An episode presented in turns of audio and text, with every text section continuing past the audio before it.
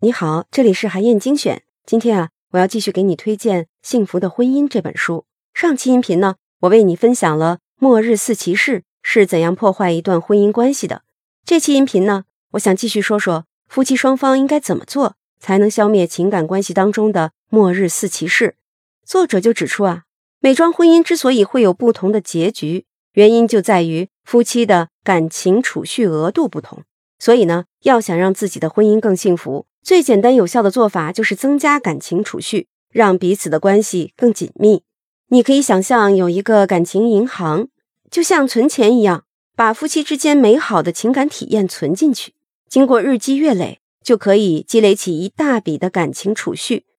当感情出现危机的时候，这些丰富的、积极的感情储蓄就能起到缓冲的作用。支撑你度过婚姻当中的沟沟坎坎，在很多人的观念里啊，积累感情的方式一定要别出心裁，比如烛光晚餐、特别的礼物或者难忘的旅行等等。这些婚姻润滑剂当然很重要，但现实当中的问题是啊，他们不可能每天都发生。真正的感情储蓄呢，其实是靠保持紧密的连接积累起来的。比如妻子回家说：“今天我特别累。”丈夫就可以说：“发生了什么特别的事儿了吗？来，我给你按摩一下肩膀，放松一下吧。”这种积极正面的沟通就是一次感情储蓄。总之，无论是一个关心的问题、一个手势，或者是身体接触，只要他能表达想要靠近对方的意愿，就能起到连接感情、增进浪漫、保持激情的积极作用。作者认为有两种方法。对于增加感情储蓄非常的有效。接下来我就仔细的说一说。第一种方法呢是建立感情储蓄账本。感情储蓄不像银行存款那么容易统计。如果你能把虚拟的感情储蓄变成真实的账本，效果就会好很多。你可以制作一个简单的分类账本。如果夫妻之间进行了良好积极的沟通，就在账本上加一分。比如你在午休的时候给丈夫打电话。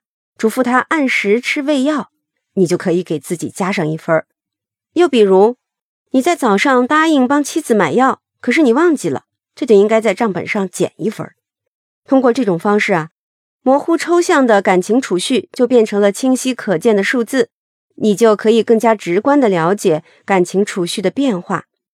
关于什么样的活动可以提升感情储蓄，你可以和伴侣一起列出清单，然后呢？你们俩分别挑出对自己来说最重要的三件事儿，像是每天晚上一起遛狗、庆祝孩子的生日等等，这就非常有助于帮助你们了解对方最在意的事情，把精力集中投入到那些可以大幅度提升感情储蓄的事情上来。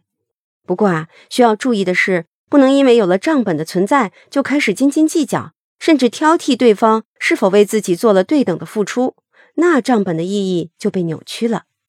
第二种方法呢，是进行减压对话。夫妻两个人下班之后啊，可以围绕着这一天过得怎么样，展开轻松的对话。研究就发现，导致婚姻产生问题的关键之一，就是在生活当中的其他领域存在过大的压力。那些能够互帮互助、一起应对压力的夫妻，婚姻就会变得更加的牢靠。在进行减压对话的时候啊。要记住一个基本的原则，那就是可以谈论任何你想到的事情，但是不要直接交流你们婚姻当中出现的问题。因为减压对话的目的呢，不是为了解决你们之间的冲突，而是要让你们可以开展情感上的对话，做到相互支持。所以呀，要尽量选择一些轻松愉快的话题。还要注意的是呢，在谈话当中，理解必须先于建议。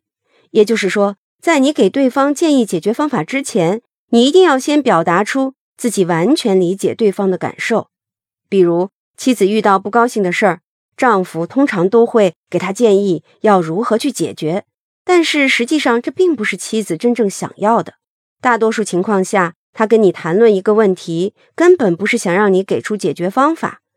你只要做一个好的倾听者，表达出理解和支持，就已经很好了。谈话当中还要注意的一点是，要站在伴侣的这一边，一致对外。也就是说，即使你不太认同对方的观点，也要支持对方，让他知道你们是在共同面对问题。否则呀，就会让对方觉得反感和沮丧。